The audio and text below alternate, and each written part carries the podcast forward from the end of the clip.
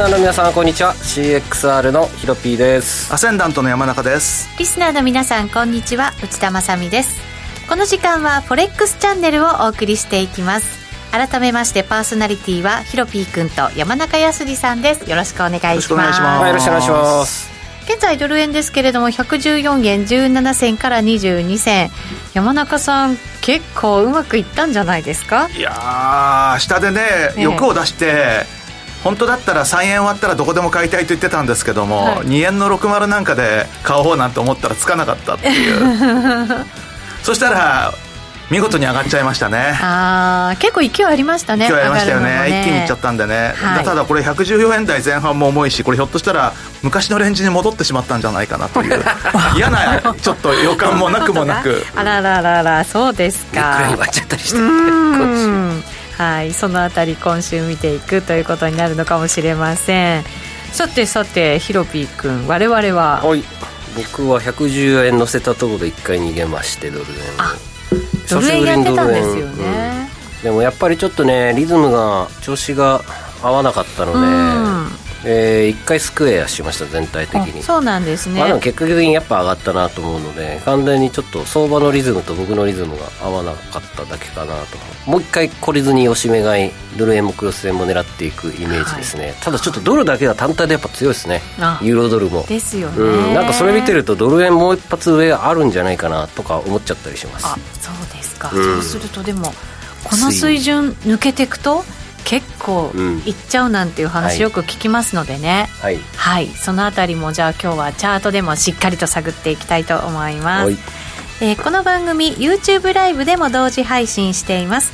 動画配信につきましてはラジオ日経の番組サイトからご覧いただけます。その動画配信に連動したチャットもありますので皆さんのご意見などもお寄せください。お待ちしています。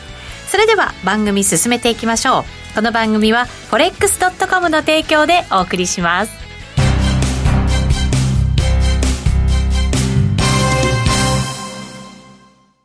ノックアウトオプションが目標へと導く。よりシンプルな新しい通貨取引。forex.com では柔軟な証拠金設定、リスク限定、簡単なトレード設計のノックアウトオプションの取引が可能です。最大損失を限定し、高い資金効率を利用しながら利益獲得が狙える画期的な商品で、1000通貨相当から取引いただけます。ノックアウトオプションならリスクをコントロールしながら機会を逃さない。トレードに優位性を。ノックアウトオプションや FX なら forex.com でぜひお取引を。講座のお申し込みや詳細は forex チャンネルの番組ページをご覧ください。外国為替証拠金取引及びオプション取引は元本及び収益が保証されているものではありません。FX 取引はレバレッジを利用して取引代金に比較して少額の証拠金で取引を行うために相場の変動による価格変動やスワップポイントの変動により思わぬ損失が発生する場合があります。お取引の前に契約締結前交付書面などを必ず熟読し、取引の内容、危険性などをご理解いただいた上で、ご自身の判断と責任にてお取引ください。ストーン X フィナンシャル株式会社、金融商品取引業、関東財務局長、金商第291号。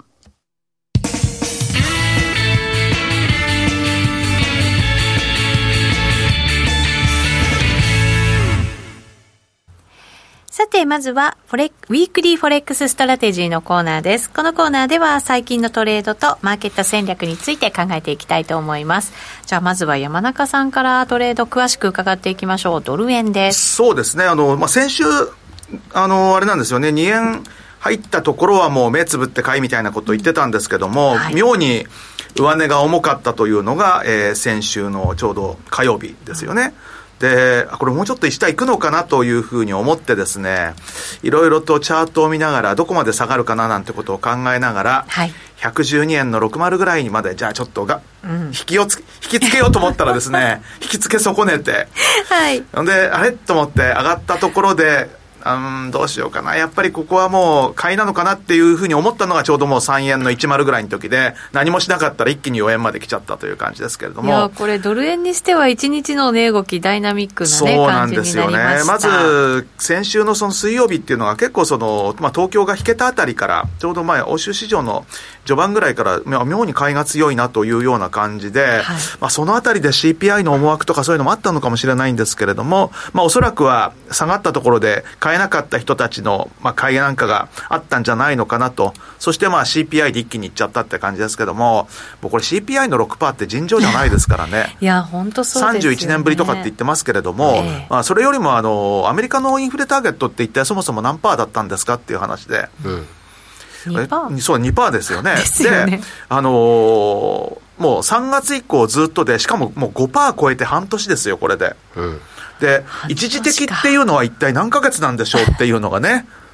まあ、2か月、3か月だったら一時的にインフレがね、ちょっと、あの、オーバーシュートというようなのは、気持ちとしてはわかるんですけども、半年続いてると、これはもう一時的じゃなくって、もうそういうトレンドになってしまってるんじゃないんですかっていうところだと思うんですよね。で、そうだとすると、もうこれやっぱり利上げ早期に早く、まあ、その前倒しでもって利上げをするっていう思惑がどんどん12月の FOMC までに向かっていくのかなということで、きっとそれでもって買ってる人結構いるんでしょうね。この、あの、直近のこの CPI 以降の先週の木曜、金曜、昨日、月曜と、113円の80あたりが妙に底堅いので、多分下がったら買おうと思ってる人が、まあ、いるんだろうなという感じはします。ただちょっと、114円台の上値の重さも、今日朝もね、一回ちょっと上トライしに行こうと思ったんですけども、まあ、すぐ反落してるんで、相変わらずまだ114円台前半の売りもいそうなので、ちょっと今、すごい悩ましいですね。いや、この辺に来ると、やっぱり上髭長いのがね、そうなんですよ。だから、ここでもって、じゃあ、114円今度割ったところで買ったとしても、やっぱり114円台は重かったねなんてことにもなりかねないかなっていう気もするので、ちょっと、な何がきっかけなのか非常に悩ましいんですけれども、ちょっとまあ、どっちか、動きがもう少し出てくるまで、今は待ちたいですね。うんきっかけといえば、まあ、今週も小売売上高であるとか、住宅の指標であるとか、はい、アメリカでは統計結構出てきますけど、ね、どうなんでしょうね。まあ、何が一番気にされるのかっていうところは、まあ、なかなか悩ましいんですけれども、結構その蓄連銀総裁の話とか、今週多いんですよ。講演が、あの、FRB 関係者の。うん、で、まあ、CPI を受けての講演っていうことになると、何か、まあ、あの、もちろんその、高派、ハト派両方出てくる可能性はあるんですけれども、そのあたりがひょっとすると、まあ、いろいろと影響が出てくる可能性があるかもしれないですね。なるほど、えー、そのコメントなんかを聞きながら、やっぱり大注目というのは、金利がこう前倒しで上げていく方向にあるのかどうなのかっていうところが今後の焦点ということになるんですね。そうですね。今日なんかもだから午前2時リッチモンド、アトランタ、カンザスシティ、えー、サンフランシスコ4人、うんはい、あの筑連元総裁の講演があの、まあ、要は真夜中になりますけども、うん、ありますし、結構ね、ね、今週多いんですよ、はい、明日も FRB 理事の講演とか、クリーブランド連銀総裁、シカゴ連銀、アトランタ連銀とかで、あの連日4人ぐらいずつあるんですよ、これ。続きますね。はいなるほど。ちょっと発言に、あの、ニューヨークタイムの発言にちょっと注意したいってとこじゃないですかね。そうですね。はい、そのあたりでちょっと急に動く可能性もあるよということですね。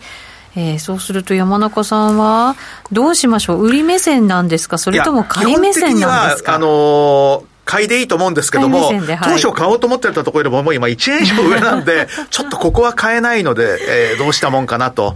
ただもう本当にこれ115円に行くんだったら、どこで買ってもいいってことになっちゃうんですけれども、ただそこまでの動きにつながる感じも、今のこの妙な上値の重さを見てるとないかなというところで、そうですね、ちょっとまあ、今ここの水準からは結構遠いんですけれども、せめて3円台半ばで買いたい。買いたい。はい、ちょっとないかもしれないもん。底堅さ見てるとなんとなくね、不安になってきますよね。もしこの3円の80あたりの底堅いところを下抜けすると1回あるかもしれないんで、まあ、そこちょっと買いのラストチャンスかもしれないかなみたいな。ちょっとそんな感じで今考えてます。なるほど、はい、えー、なかなかドル円をトレードしないヒロピー君もドル円見てましたけど、はい、見てますね。はい。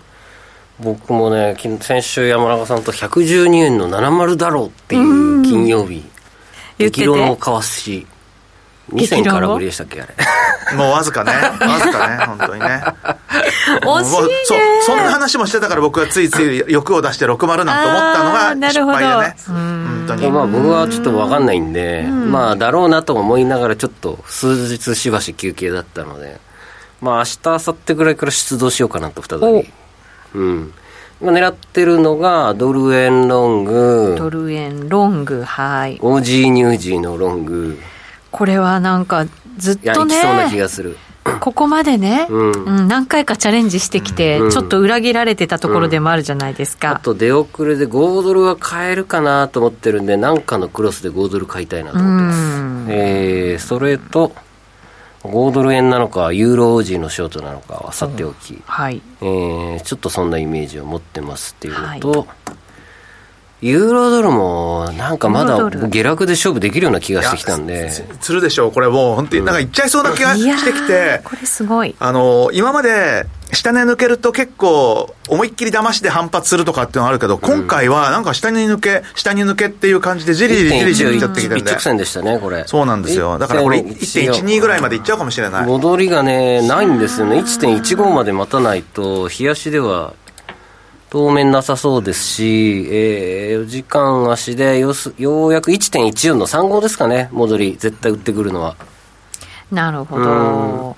ちょっとこのあたり後半でチャート分析をしていこうかなと思います。はい。実はコメントでも、ユーロドルのコメントが今日珍しく多くて。そう、焼き鳥さんからは、ユーロドル下げましたね、エントリーし損ねてがっかりしていますと方法ってあったりとか、あとね、岐阜の雑巾屋さんもユーロドルは下げトレンドということでいいですかね。うん。りなさんが、こんにちは、ユーロドル下げに乗れませんでした、自分もと方法ですっていうふうに来てるんですね。うん。えっ、とね、牛心さんもユーロドルだ。うん戻りを売ろうと思っても、えー思ってたのに戻らない。意識高いねユーロドルいや、私全然見てなくて、こんな動きになっててびっくりみたいな感じだったので、はいこの後まだチャンスがあるのか、はいチャンスがどのあたりなのか、うんしっかりチャート分析していきたいと思います。1.11じゃねえかなまあいいやはい。後で詳しくお話ししましょうはい。で、山中さんはじゃあドル円下がったところでロングで入りたいよ。そして、ヒロピー君は、オセアニア結構中心に買っていきたいぞ。そしてユーロドル売りたいぞ。うんそんな感じですかねうんかりました。そのあたり、ぶチャート分析は番組の後半になります。一旦お知らせです。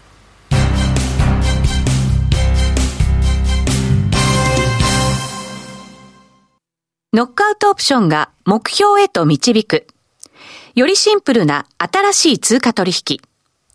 forex.com では柔軟な証拠金設定、リスク限定、簡単なトレード設計のノックアウトオプションの取引が可能です。最大損失を限定し、高い資金効率を利用しながら利益獲得が狙える画期的な商品で、1000通貨相当から取引いただけます。ノックアウトオプションならリスクをコントロールしながら機会を逃さない。トレードに優位性を。ノックアウトオプションや FX なら forex.com でぜひお取引を。講座のお申し込みや詳細は forex チャンネルの番組ページをご覧ください。外国為替証拠金取引及びオプション取引は元本及び収益が保証されているものではありません。FX 取引はレバレッジを利用して取引代金に比較して少額の証拠金で取引を行うために相場の変動による価格変動やスワップポイントの変動により思わぬ損失が発生する場合があります。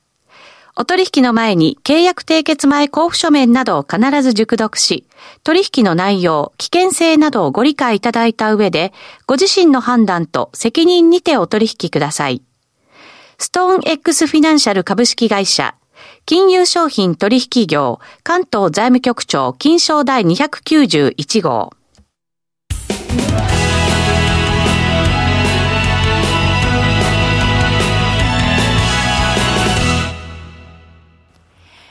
さあ、それではここからは後半戦です。FX ラウンジの、あ、フォレックスラウンジのコーナーでございます。早速、チャート分析入っていきましょう。ドル円、あ、ユーロドルからいきましょうか。ユーロドルからいきましょうはい。週足から見ていきましょう週足か、はいずいぶん長いところから見るんですね。えー、切ってはいけない1.15割り込みはい。ざわざわとざわざわと。この業界ざわざわしております してましたか、はい、えーと、ちなみに山中さん、これだけユーロが下がってるっていうのは、何かこう、ファンダ的にも何かあるんですか、まあ、基本的にはまず、まあ、米金利の上昇っていうのがあって、まあ、特にその先週の CPI 以降、短いところで、例えばフェドファンド先物なんか、ずいぶん上がってきてますし、はい、まあ、要はその米金利でもっても、明らかに、えー、政策金利の利上げというのは、もう来年の後半には間違いなくあるという、うん、まあ、そういうあの取引状況に、まあ、なっているという、まあ、この辺の動きが、まあ、やはりその、もう今見ているチャート見ても分かるんですけど、これ、どう見てもこれ反転パターンですよね、うん、2年かけてのね。あの頭が2つあるヘッドショルダーみたいな感じになっていて、うん。まあ、あのやはりユーロドルでそういう動きが出たということで、うん。まあ、おそらくあのコロナショックの時の安値と、今年の年始の高値、それに対してすでに半値押しはもう抜けてきたので、次の61.8%の1.1290、うん、まあ、そこをまあターゲットにしてるのかなっていうことと、まあ、あのファンダメンタル的な部分で言うならば、やはりその新型コロナの感染者が欧州、すごく増えていて、はい、で、あのオーストリアなんかでは、あのね、新たにそのワクチンを打ってない人なんかはそのロックダウンするみたいな、まあ、そんな話が出てるんですけども、まあ、それ以外にも純粋に、普通にそのオーストリアみたいなちっちゃい国とか行ったら怒られちゃうかもしれないですけど、はい、ドイツとかでもすごい増えてるんですよね。そうなんですよ、ね、で、その感染者数の増え方のカーブが急角度で上がってきてて、うん、なんかまるで米金利のチャートを見てるみたいだなみたいな、そういうあの形になってるんですよ。うん、で、ちょうどですね、10月の18日ぐらいからおかしい様子が。あ、そうですか。なるほど。ヒロピー君出してくれたのは、ドイツ。ドイツを見てくれますか？えー、コロナ感で、やっぱりドイツがおかしいと、やっぱりちょっとヨーロッパにとってあまり良くないんじゃないかなっていうので、はい。うわすごいですね。うわって言ってますよ。はい。すっごい増えてるんですよ。で、しかもその増え始めたのが、ちょうど10月の中旬ぐらいからの、あの、増え方が、カーブが急になってきたんですよ。うん、一気に、ぐいぐいぐいって。過去最大ですね。ですよ。で、このドイツがこの状態って、やっぱり、全くよろしくないというか、やっぱりあのーそれこそあの ECB の金融政策にも影響出てくるかもしれないし、ただでさえドイツなんかは、ブンデスバンクが、えー、第4四半期の景気の後退みたいな、そんな話を出してきたりとかもあったので、ちょっとその今、欧州全体のその景気の先行きに対する懸念とか、えー、意外と深刻になってきてる可能性がありますよね。うん、これこうまあ、もちろんワクチン打ってるわけじゃないですか、で日本よりも先行して、ね、なんかこう、先んじてっていう感じでしたけれども、はい、だからまあ、多分なんですけど、ワクチンの効果って半年なんですよ、きっと。うん。で、半年経って、それこそイスラエルもそうでしたし、まあ、ドイツなんかも、まあ、まあ、先行してたけど、結局、半年経った頃からどんどん効果が切れ始めてきてて、だからこれから3回打とうが、4回打とうが、5回打とうが、結局半年経ったらまた切れるかもしれないですよね。本当繰り返し、まあ、インフルエンザだって毎年打ってるじゃないですか。追いかけっこみたいなね、うん、で、インフルエンザだって毎年打ってるけれども、はい、あの効果だってそんなに1年なんてないですよね。そうですね。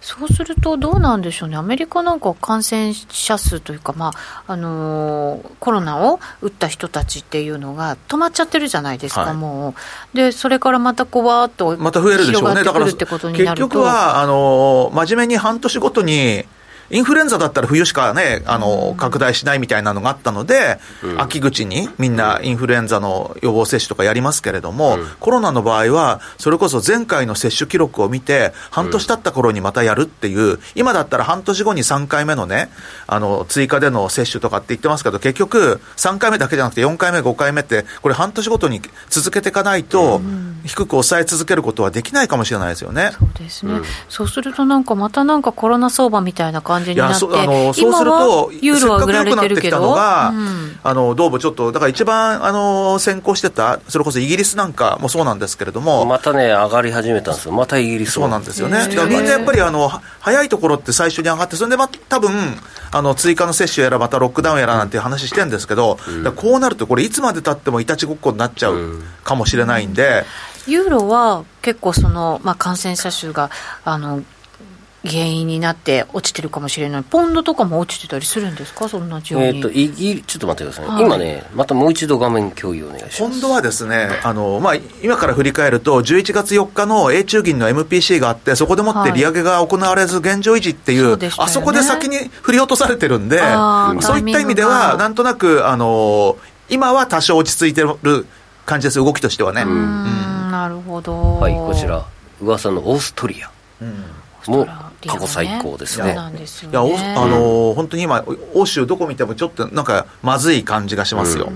そういう意味でもやっぱりちょっと通貨が弱くだからまあやっぱりどうしてもユーロが弱くなりがちで、あのイギリスに関しては、これ、ひょっとすると、もし本当にこの感染者の問題とかになってくると、利上げのタイミングを逸する可能性も出てきますけれども、ただ、そうは言っても、ECB よりは早いんじゃないのっていうようなところもあると思うので、まあ、ユーロポンドなんかで、ユーロ売りポンド買いとかっていう動きも出やすいかなという気はしますね。まあ、似たような地区のところで比べてやるっていうことですよね。オランダも過去最高ですね。オランダ感染者。本当大いや変なんですね。すごいな。これちょっといやみんなすごいんですよ今ヨーロッパ諸国。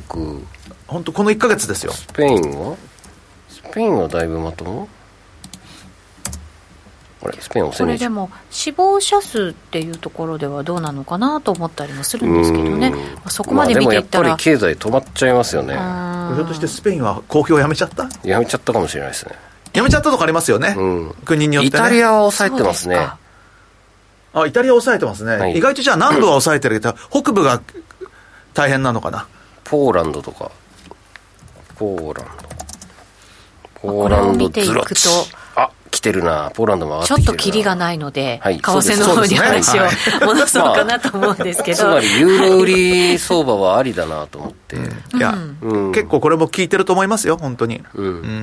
でこの週足から日足に戻すと,、えー、と戻すとじゃなくて縮小すると今こんな感じなんですね。はい、これ高値完全に切り下げてきてる動きですからね。ね。だからもうテクニカルにも下、た試したくてしょうがないでしょ、これ今。半値押しの1.15をぴったり割り込んだので週足レベルで。で割り込んでしまったら1.14もサポートされることなく現在の1.1372まで推移していると、そうすると次の61.8のさっき言った1.1290のところですよね。コメントにもあの今までずっと見ててくださったんですけど初めてコメントをくださったハマチャンネルさんが、はいユーロドルそうありがとうございます。えっとどこまで下がりそうですかっていう、はい。マックスでどこまでなのかどこで止まる可能性があるのかちょっといくつマッか、クスは難しいんですけど、とりあえずこの流れでは、あのさっき言った1.1290レベル、1.1290、はい。1.3をちょっと切るレベルで。まあはい、ざまあざっくりと別に1.13でもいいですけどね、はい、なるほど。ヒロピックもそれぐらい。うん僕はとりあえずあれい山中さん1.12 1290っていうの90が、はコロナの安値と61.8%今年の高値の61.8%はい、押し、そうですね。そこか、まあ、1.10じゃないですか。まあ、切りがいいの。で、で1.10も78.6%押しなんですよ、そうなんですよ。ねうん。次っていうと。へえだチャートの水準と比較的その切り切りがいいっていうのでは、78.6%っていうのはありますよね。まあ、でそれで戻りを直近売るならもう4時間足しかレジサポラインがなくて1.13の35ですね皆さんこちら、まあ、誰でも引きたいポイントですね、ここ、いや、そこしかないですよね、近いとこではね。そうですね。ここでちょっとそれよりも上っていうと、もうずいぶん上になっちちゃいますからね。そうですね。ここでフィボナッチ引いときますか。これどこが起点だ？やっぱりこの今月からですよね。この下落が明確に転じたのは、そう今まで落ちそうで落ちないっていうねパターンもありましたけクラスターポインどト発見。おどこでしょう？23.6ですね。ここだな。1.14の3035ゾーンで、はい。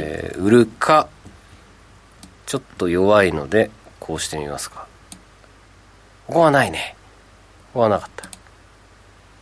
そうするでとも勢いある時23.6はヒロピー流ではかなりワークするので直近ここ安値を割れずに1回14の35まで戻るんだったらちょっと強めに打ちたいかもしれないです僕。あなるほどね。うん。うん。うん。かな。そこも結構勢い持って戻らないとなかなかうん。ね過ぎちゃいそうですよね。そうですね。8時間足なんか見ちゃってるし。はい、なるほど、まあ、はいユーロドルああもう見てたら売りたくなってきちゃった ムズムズしてますヒロピー君が。ちょっと先週はナイーブでしたが私。今なんかピンときてまあすりなさんが RCI がだいぶ下を張ってますねユーロドルというきました。そう,、なんですよ。そこちょっと気になるとこなんですけどね、よ冷やしで。冷やしだとまだ加熱感ないですね。こっからが本命ですね。そうですか、うん。まだまだまだまだいける。まだまだいける、うん、数日後から本命入る気がします。水木あたり。えっ、ー、と牛心さんせめて1.14戻ってくれないと怖くて売れない、みんなそう思ってるかもしれないですね、みんなそう思ってるから戻らない。んですよ逆にね。そうなんですよ。これこの番組ご覧になってる人ってまあまあヘビーユーザーなので FX しかもそうそうそう思いますその人たち含め僕ら含め売り遅れてるので、はい、そう考えると結構下見てもいいような気がします、あまあみんなが売りたいから、うん、そう。だって一生懸命一生懸命考えて毎日見てるような人たちが不意打ちでさこう割れちゃったわけじゃない。ですか1.14台は売るとしてもここでも半分売っとく、うん、もう売っとく。もうここのまま下がっちゃったら嫌だもんっていう。なるほど、うん、何回かに分けてちょっと打診的にもう入っちゃってもいいのかもしれないですね、そうですね。これもし1.1320とか言ったらもう売れないですよ、本当に。そうですよね、ドル円変えずユーロドル売れずじゃもうね。何もしないで1週間終わっちゃう。1週間終わった？だからもうクリスマスになっちゃいますよ。そうであっという間にもうね 年末年始ですよ。そんなこと言ってたら。年末年始はやりたくないですからね。年末年始でも結構動くからね。動くんですけどついつい参加者が少ないんでね、そうなんですよ。だから動くだけで。ハイリスクハイリターンってやつですよね、あともう一つ。姉さん、ニュージードルのショートはどうでしょう？なんかねオセアニア、こう年末に近いから買いたくなってずっと買い目線で見ちゃってたんだけど、売っとけばよくなかったっていうなんかね、ほらもう利上げをほぼ織り込んでるのでニュージー中銀。ですか、うん、なのででコロナ今増えてるからもしかしたら利上げ踏みとどまるかもしれないしとりあえず利上げはするものの当面後はしない様子見みたいなことを言ったらドーンときそうじゃないですか。ね、うん、今日オージーも見てたんですけど、はい、一旦グーって上がってったんですよね、うん、それなのにやっぱり頭打ちになっちゃって。オージーはあの中国の小売りが良かったからですからね。それもあると思います、うん、ぐっと伸びたので。買うなら王子で売るなら乳児なんでそうなんです。王子乳児の論語を今考えてるんですよ。そうなんです、はい、結構ねいい感じで戻ってますよもう王子乳児、はい、いやそうなんです。はい、はい、こちらのチャート。はい。じりじりじり。じりそうなんですじりじり。続いてるんですよじりじり上昇えー、もう一回リベンジいくか俺。ヒロピーもう一回リベンジいくか。いやでもねリスクオフも対応できるんで上昇方向に、うん、王子乳児今朝やっとけよかったっすね。いやなんかね最近買えば下がるし売れば上がるしのちょっとねなんかあの、まあ、嫌なそんなの万年ですよねそうそうなんですよね、はい、そこでねくじけてちゃいけないんですけど。くじけてはいけない。そうなんですよね。浜チャンネルさんは OG ニュージーは買い手入ってますということで。素晴らしい。ね素晴らしい。我々ずっと見てたのに。そう。入れなかった。なんか今回入れなかったの？多いか多いですね。うん。我々が。まあ皆さんも。かもしれませんけどね。上昇トレンドだね。その時間してみると、はい、そうなんですなのでこの辺りもっとチャンスがありそうなものも、うん、YouTube ライブで延長戦で探っていこうかと思います。はいぜひ皆さんお付き合いください。えー、この辺でラジオの前の皆さんとはお別れとなります。また来週お耳にかかります。この後 YouTube ライブで延長配信ご覧ください。この番組は forex.com の提供でお送りしました。